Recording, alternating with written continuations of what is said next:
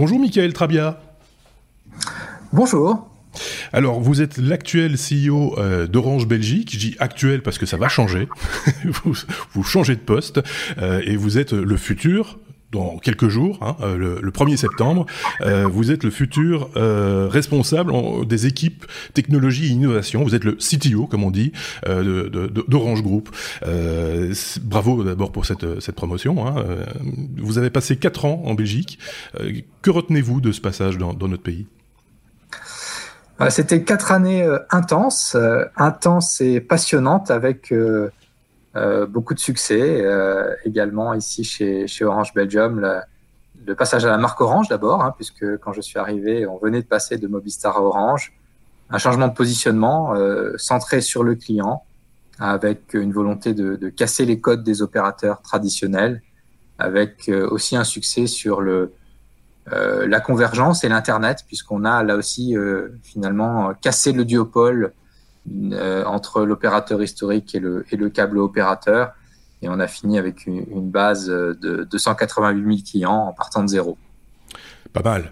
Donc c'est un, bilan euh, plutôt positif, malgré les circonstances, j'ai envie de dire, parce que là, euh, vous quittez euh, la Belgique, mais en laissant derrière vous une, société qui se porte bien, on va le dire, mais qui malgré tout, vu les circonstances, rencontre, comme tout le monde hein, d'ailleurs, quelques difficultés.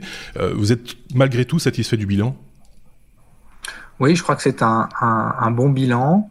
Et c'est un bilan collectif. moi, je veux vraiment rendre hommage aux équipes d'Orange Belgium qui sont très engagés et qui sont la clé de notre euh, succès euh, au cours de ces quatre dernières années. Alors évidemment, on a des challenges comme tout le monde, mais je crois pouvoir dire que Orange a gagné des parts de marché de manière importante en Belgique au cours de ces quatre années, a changé de perception euh, pour nos clients, euh, avec une perception très positive et très dynamique. Et, et je crois que c'est une bonne base pour l'avenir et pour la suite. Euh, qu'allez-vous retenir de, la Belgique, enfin de la, la, belgitude, comme on a l'habitude de le dire ici? Est-ce que, est que euh, votre expérience belge va vous servir dans l'avenir? Pensez-vous? Oui, euh, moi c'est vrai que quand je suis arrivé, je connaissais de la Belgique en réalité plus le, quartier européen que la, vraie Belgique, comme, comme peut-être un certain nombre de, de Français ou d'Européens. Euh, j'ai vraiment découvert la, la Belgique. C'est un pays euh, où on se sent bien, où il fait bon vivre. Euh, les Belges sont chaleureux, euh, accueillants, ouverts sur l'international. Et puis c'est un, un pays, euh, bien entendu, quand on pense à la Belgique, on pense au surréalisme. C'est vrai que la Belgique, c'est aussi un peu le pays du surréalisme. Moi, je préfère dire que finalement, la Belgique est un pays où tout est possible. Euh, et parfois, quand on pense qu'il n'y a pas de solution, que tout est bloqué, bah, c'est là où on arrive à mmh. un bon consensus à la belge, euh, euh, un peu improbable, mais qui permet de, de débloquer la situation et d'avancer le sens du compromis, comme on l'appelle aussi hein, euh, chez, nous. Absolument. Euh, un petit mot euh, rapide de Orange Fab Belux. Alors Orange Fab, c'est c'est un, un, principe qui est développé dans, dans, plusieurs pays, si je ne m'abuse. C'est un, accélérateur de start-up. vous le savez peut-être ou pas, les technos s'adressent aussi aux start-up de manière générale. On en parle régulièrement dans nos épisodes. comment se, se, porte cet accélérateur de start-up? On a l'impression qu'il est un petit peu moribond depuis un an. Est-ce que c'est une image ou est-ce que c'est un manque de communication ou où on en est en gros? Alors c'est une image parce qu'en réalité on a fait euh, trois saisons euh, déjà d'Orange Fab, donc on fonctionne par saison et donc effectivement il y a un peu plus de communication au moment euh, où on sélectionne les startups et là on est on est entre deux saisons. mais au total on a on a eu 200 candidatures pour notre Orange Fab sur les trois les trois premières saisons. On a neuf startups qu'on a accompagnées et Orange Fab c'est euh, ça n'est pas un incubateur, ça n'est pas euh, euh, un outil pour faire euh, de la formation, c'est un outil d'abord de développement business. Et je crois que c'est la grande force d'Orange Fab, c'est que euh, avec les startups avec lesquelles on a collaboré, à chaque fois, on a mis en avant un projet, un projet soit pour apporter une offre de la startup à nos clients, que ce soit nos clients entreprises ou nos clients particuliers, pour nos besoins internes, par exemple avec une startup euh, qui est ChatLayer spécialisée sur les bots. Euh, euh, on met en place des outils de, de, de, de, de chatbot. et puis, c'est aussi un avantage d'être tourné vers l'international grâce à notre participation au groupe Orange. Je vais prendre un autre exemple qui est Communifings, qui est une startup spécialisée dans le smart parking ici en Belgique et qui est déjà très développée. On a fait un partenariat important avec Communifings et donc euh, aujourd'hui on distribue les solutions de Communifings à, à, nos clients, à nos clients que ce soit les, les villes, que ce soit les grandes entreprises. Et on est allé au-delà puisque Communifings est, est, le partenaire d'Orange dans euh, un certain nombre de pays, en France, en Espagne, en Pologne, et donc euh, nous avons contribué aussi à leur développement international. Et donc on est, on est vraiment euh, très content du développement d'Orange Fab ici en Belgique.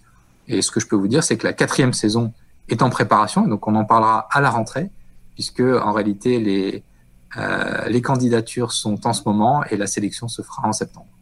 Bon, bonne nouvelle. Euh, en, fin de compte, j'ai eu des échos comme quoi ça, ça se passait pas très très bien avec les startups. De nouveaux pays surréalistes. On a des messages comme ça qui nous viennent, qui sont euh, euh, des fois improbables.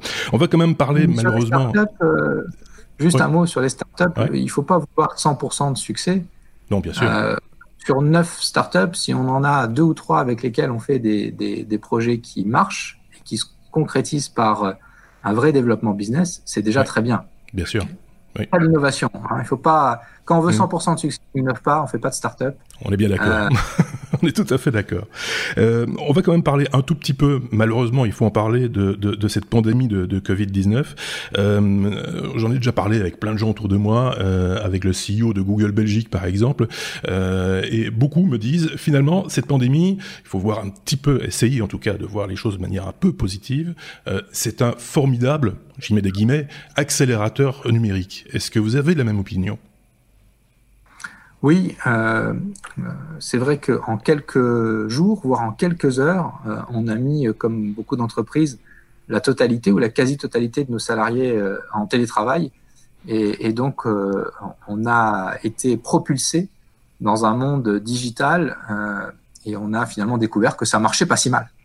Donc oui, c'est un formidable accélérateur de ce point de vue-là et il y a certainement des choses qu'on va conserver dans l'avenir. Le télétravail, par exemple, c'est quelque chose qui va perdurer?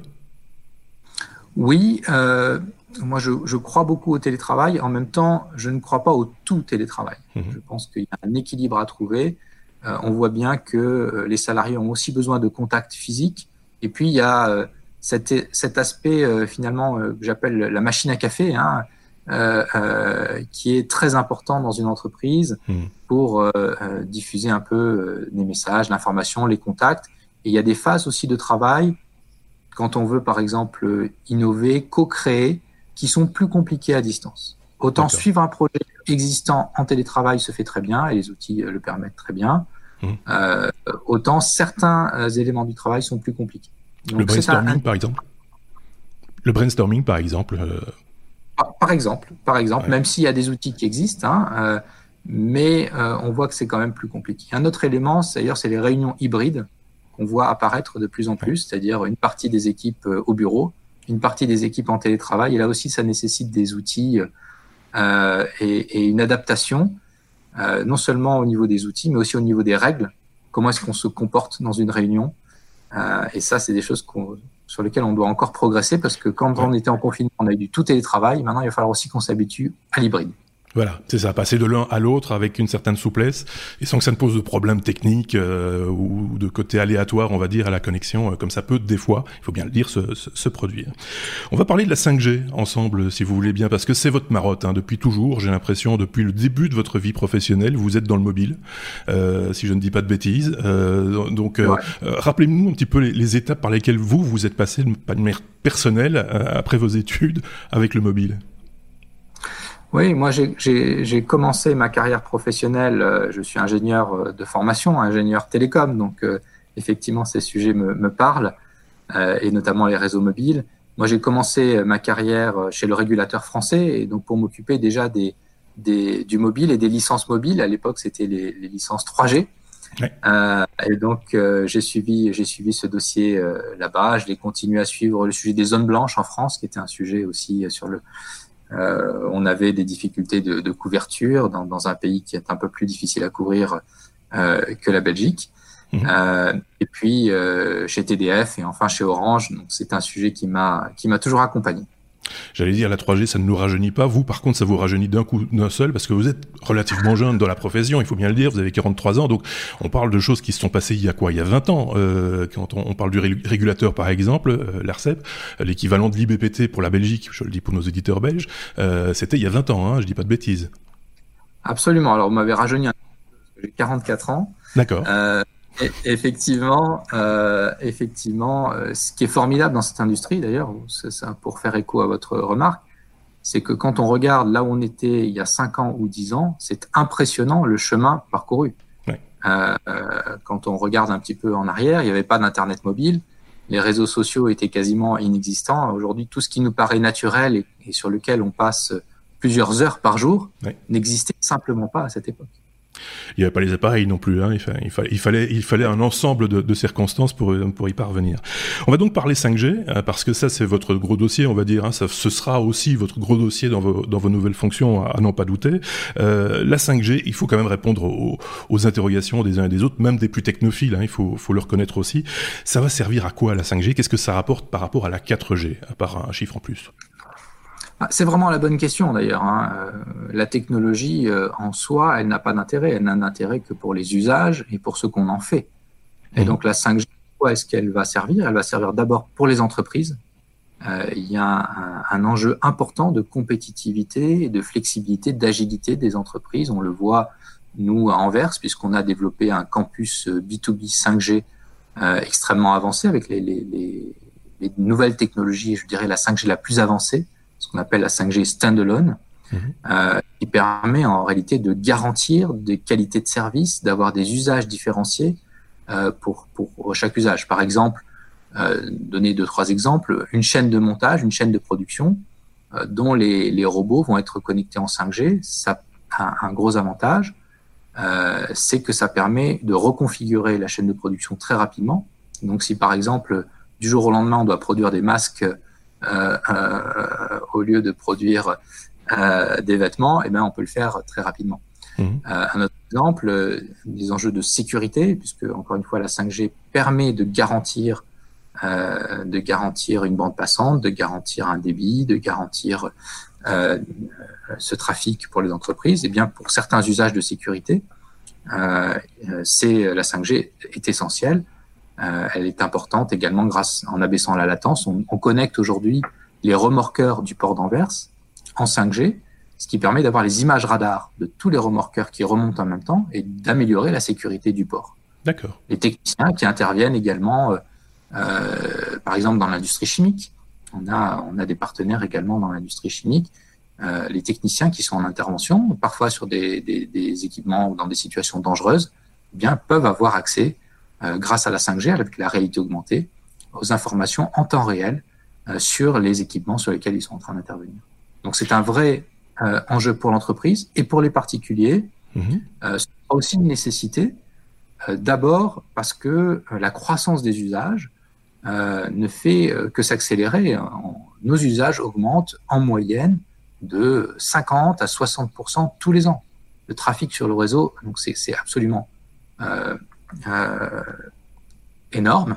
Et pour faire face à cette croissance des usages, en évitant que la qualité de service soit dégradée, eh bien, on aura besoin de capacités supplémentaires et c'est là que la 5G va nous aider. C'est d'ailleurs une des questions que se posent les écologistes, en tout cas les, les détracteurs les plus écologistes, entre guillemets, de dire que finalement la 5G, euh, ça ne va rien améliorer en termes d'écologie, quelque part, puisque même si on peut imaginer qu'il y ait des économies de puissance, d'énergie de, dépensée, etc., elle va être euh, quelque part rattrapée par, euh, par la consommation de manière plus globale. Qu'est-ce que vous répondez à ça?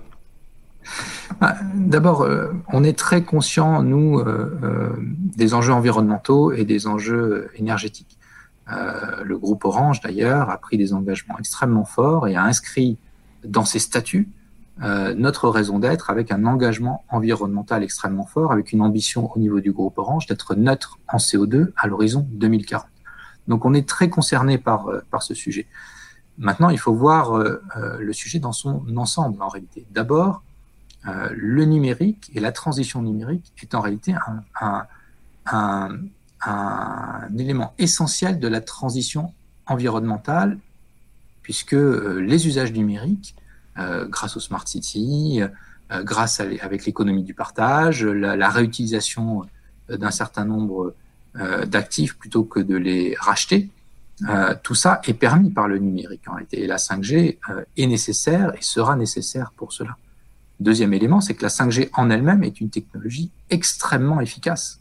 La technologie est dix fois plus efficace, la 5G est dix fois plus efficace euh, énergétiquement euh, que les technologies actuelles. Donc, on aura besoin de la 5G. La 5G est le seul moyen de maîtriser la consommation énergétique des réseaux tout en augmentant les usages. D'accord on vous entend. Même bien, j'ai envie de dire, en tant que podcast euh, qui s'adresse aux, technophiles, on n'attendait pas réellement une autre réponse que, celle-là. Hein. Il faut, être euh, relativement clair, mais enfin, ça répond quand même aux interrogations des uns et des autres. Est-ce qu'on est en retard euh, dans le déploiement de la, 5G, que ce soit en Belgique, en France, en Europe de manière générale? On voit que la Chine avance à grands pas, que certains pays, comme la Suisse par exemple, avancent aussi de, son côté. On, en parle en Belgique, alors évidemment, de nouveau, il y a cette problématique de, justement légale, hein, parce qu'il y a beaucoup de politique aussi derrière la 5G, il y a de, l'économique. Euh, est-ce qu'on est en retard? Est-ce est-ce que est-ce qu'on va rattraper ce retard? Euh, Comment ça se passe? Alors, ce qui est sûr, c'est qu'on n'est pas en avance parce qu'effectivement, euh, en Asie, aux États-Unis, en Suisse, ça a été, vous l'avez dit, dit, Marc, effectivement, la 5G est déjà une réalité. ensuite, l'année pivot, c'est l'année 2020.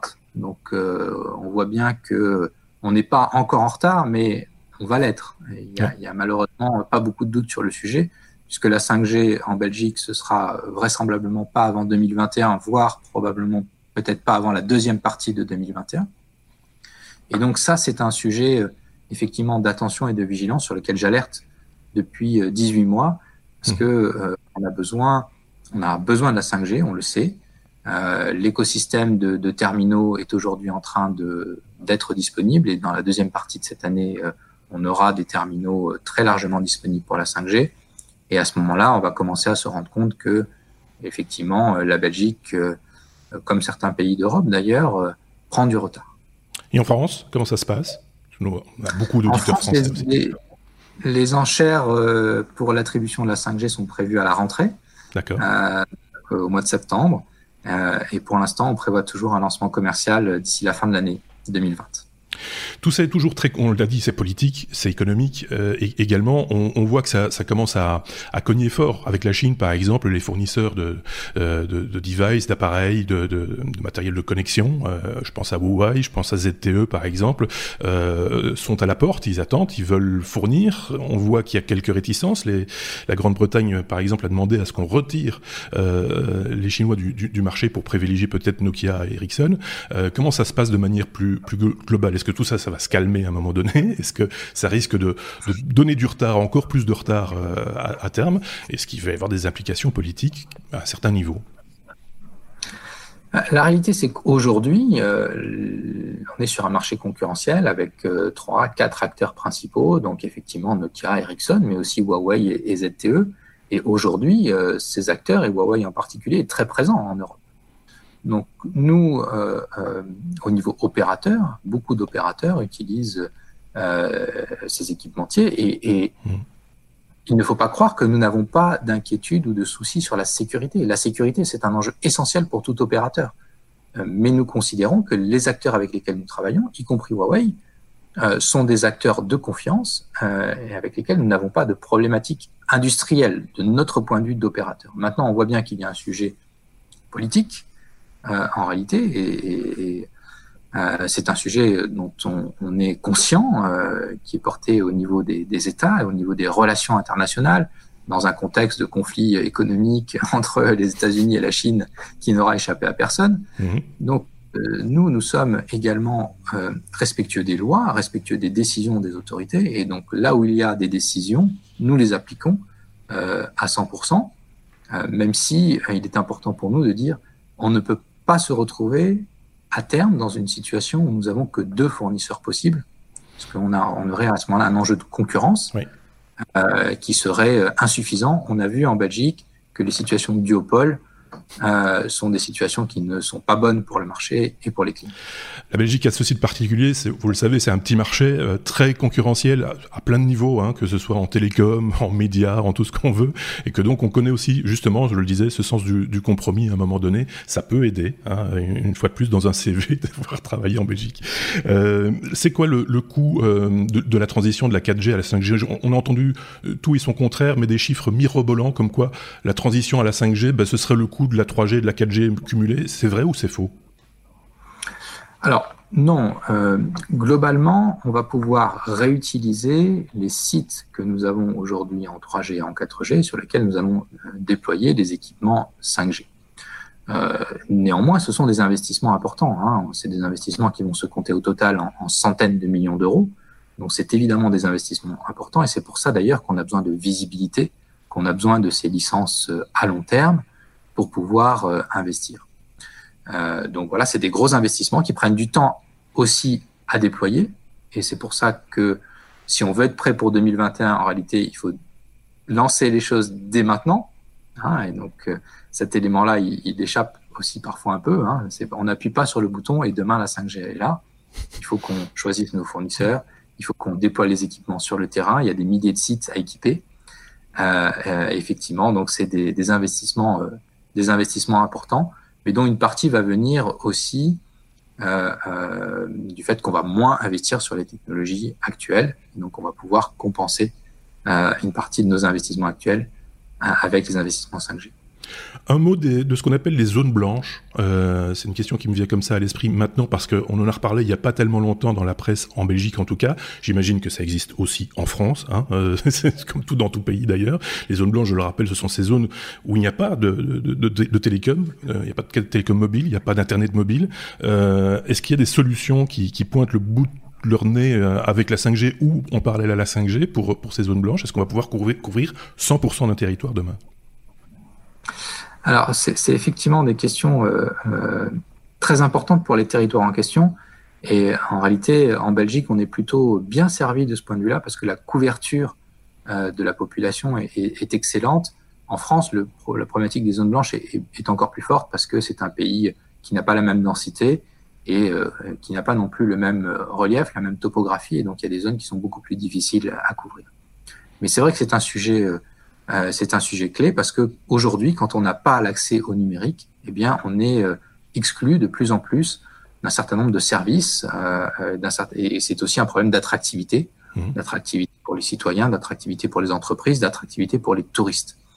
Euh, la, donc la Belgique est plutôt bien servie de ce point de vue-là. Euh, néanmoins, il y a toujours des zones qui, qui, sont peu ou mal couvertes. Il n'y a pas énormément de solutions sur la partie mobile. Il faut simplement rajouter des antennes. Et la bonne nouvelle, c'est que euh, avec l'accord de, de, partage de réseau mobile que nous avons signé avec euh, Proximus, euh, nous allons augmenter globalement la taille de notre réseau. Proximus va faire de même d'ailleurs, puisque on aura au total 20% d'antennes en plus de ce mhm. que nous avons de même de même pour Proximus. Donc on va pouvoir aller aller plus loin en matière de couverture. Après, il y a d'autres solutions qui existent pour les cas les plus reculés, qui sont des solutions par satellite, notamment. Euh, et il y, a des, il y a des nouvelles générations de satellites, mais plutôt pour du haut débit et du très haut débit fixe, euh, cette fois-ci, euh, qui existent et qui permettent pour le coup d'avoir une solution partout, sur tout le territoire en Europe. D'accord. Euh, je le signale pour nos éditeurs français, aussi une particularité de la Belgique, c'est que euh, deux opérateurs peuvent collaborer, même s'ils sont concurrents, sur certains domaines, et même si c'est des fois un peu compliqué aussi, il faut bien le dire, euh, c'est très clair.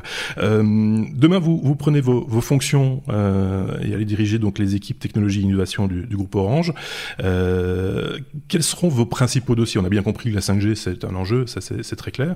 Est-ce que vous avez déjà des pistes? Est-ce qu'il y a des choses en développement en, que vous avez déjà imaginé, où il y a déjà des plans Est-ce que vous avez un scoop pour nous, quelque part? Un scoop, je ne sais pas, mais effectivement, la 5G est, assurément un sujet, un sujet clé des années à venir, euh, non seulement en termes de technologie, d'évolution technologique euh, pour les particuliers, mais aussi pour l'entreprise, parce qu'encore une fois, la 5G va révolutionner euh, l'accès mobile des entreprises. mais aussi en termes d'acceptabilité sociale, c'est un sujet dont on a parlé tout à l'heure. Après, nous avons euh, également un, grand enjeu, euh, et chez Orange, c'est une de nos priorités, qui est tout ce qui tourne autour de la data et de l'intelligence artificielle, qui aujourd'hui ouvre des perspectives extrêmement, extrêmement importantes et, et, qui nécessitent une transformation profonde des entreprises, y compris de nous en tant qu'opérateurs, mmh. pour pouvoir finalement mieux servir nos clients, leur apporter des nouvelles solutions et finalement leur apporter l'expérience client qu'ils ont euh, quand ils utilisent les plateformes euh, des GAFAM euh, et des OTT que nous connaissons bien.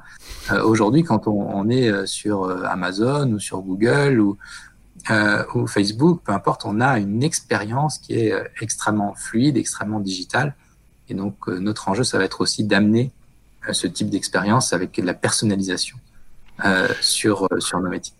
On parle d'une collaboration avec euh, Google, vous avez parlé des GAFAM, euh, vous pouvez en dire deux mots euh, sur, cette, collaboration, cette, voilà, cet arrangement, on va dire. Ah, c'est un sujet intéressant. D'ailleurs, vous avez souligné tout à l'heure, Marc, qu'on pouvait collaborer entre concurrents. Mais c'est aussi un petit peu le cas, puisque on est dans une situation où on est parfois concurrent, parfois opposé, sur certains sujets et en même temps, on doit être capable de collaborer sur d'autres. Ce partenariat avec Google, il est important euh, puisque euh, il va nous permettre de, développer euh, des technologies cloud qui sont euh, donc à plusieurs niveaux. D'abord, pour ce qui concerne tout simplement les offres de cloud aux entreprises, beaucoup d'entreprises utilisent des offres de cloud et là, il y a un effet d'échelle très important et donc il y a un avantage aux trois, quatre plus grands fournisseurs de cloud mondiaux. Euh, et donc, euh, euh, les, les, entreprises clientes d'Orange vont pouvoir accéder à, ces, à, ces, à, cet univers de cloud avec une couche d'intégration, une couche de service que va amener Orange. Deuxième sujet de ce partenariat, eh bien, c'est ce qu'on appelle le, le l'edge, euh, l'edge cloud, c'est-à-dire que dans nos réseaux, on va avoir euh, des équipements euh, qui vont être présents et qui vont pouvoir euh, justement amener de la proximité par rapport aux, aux, aux, utilisateurs finaux. Et donc, ça veut dire euh, plus de rapidité, une latence plus réduite. Et pour certains usages, c'est euh, absolument essentiel plutôt que des grands data centers euh, qui sont dans quelques endroits du, du, pays. De plus en plus, on va aller vers une distribution euh, de, de, des capacités cloud au plus proche des utilisateurs. Et puis enfin, pour la data il y a, euh, là aussi, euh, on va pouvoir bénéficier de ces technologies euh, et, et, ce qui va nous permettre d'accélérer sur notre transformation de l'IA. C'est assez amusant d'ailleurs cette, cette décentralisation du cloud. on pensait que la, la solution c'était de tout mettre au même endroit, et puis finalement on se rend compte que le mieux c'est peut-être de, de, le disperser effectivement, de, de, de se rapprocher euh, de, de, son utilisateur. On va revenir au bon vieux disque dur dans la machine si ça continue comme ça. Ah, il faut un équilibre en réalité, il faut, il faut les deux, ouais. et on voit bien que euh, c'est une question d'optimisation entre pour éviter que sur le réseau ne circule trop de flux inutiles, on a besoin d'avoir en proximité euh, euh, ces, ces clouds qui vont, mmh. euh, qui vont être présents et puis qui vont aussi garantir une latence plus importante. Et à l'inverse, il y a d'autres sujets sur lesquels on a besoin aussi de, de grands data centers. Donc, c'est pas forcément l'un ou l'autre, Ouais. Mais c'est l'un et l'autre. Et l'autre, tout à fait. Demain, euh, c'est un, un, autre monsieur qui va prendre ses fonctions en Belgique, euh, Xavier Pichon, euh, qui, qui, reprend la, la tête euh, d'Orange euh, Belgique. Quel conseil vous lui donneriez, si vous aviez un conseil à lui donner euh, Ou d'abord, dans quel resto aller? Peut-être. Ou qu'est-ce que vous lui avez dit ou qu'est-ce que vous lui avez proposé comme plan, entre guillemets, pour s'intégrer, si j'ose dire, hein, au, au, sein de, de, de, de, la boîte et puis en Belgique également? Oui, alors je n'ai pas, pas de, forcément de conseils à lui donner. C'est quelqu'un qui est, qui est, expérimenté, qui connaît très bien le secteur et qui a une expérience internationale. Naturellement, euh, ce que je lui ai dit, c'est qu'il y a des équipes formidables ici sur lesquelles il peut s'appuyer. Et puis, je suis bien sûr à, sa disposition pour lui donner toutes les adresses de restaurants. Il y en a quand même des, des très très bien ici euh, en Belgique. Merci beaucoup en tout cas, euh, Michael euh, Trabien, de nous avoir reçus euh, bah, juste avant votre nouvelle entrée en fonction. Euh, J'ai envie de dire nouvelle entrée en fonction parce que vous avez plusieurs rentrées en fonction par le passé et que donc j'imagine qu'il y en aura d'autres dans l'avenir. Euh, vous avez encore le temps, j'ai envie de dire. On verra. Donc euh, on verra évidemment, mais là je pense que vous avez, il y a, il y a du boulot sur la sur la sur la planche. Euh, on vous souhaite en, en, tout cas tout le tout le succès que vous méritez. Et, euh, et ben écoutez, j'étais très content de faire cette interview parce que je pense que je suis un dernier, dernier en Belgique à, à, faire votre interview et pour ce qui est de la France, un des premiers. Euh, donc euh, ça fait un peu euh, voilà. C'est pour un petit podcast comme le nôtre, on est on, on va pas bouder notre plaisir également. Merci beaucoup et, et à très Merci bientôt peut-être. Voilà, au revoir. À bientôt. Au revoir. J'espère que ce hors-série vous a plu. N'hésitez pas à mettre des pouces si vous êtes sur YouTube, à vous abonner si ce n'est pas encore le cas, à mettre des étoiles euh, sur les plateformes de podcast habituelles. Partagez cet épisode, commentez-le. Vous êtes évidemment toujours les bienvenus. À très bientôt. Au revoir.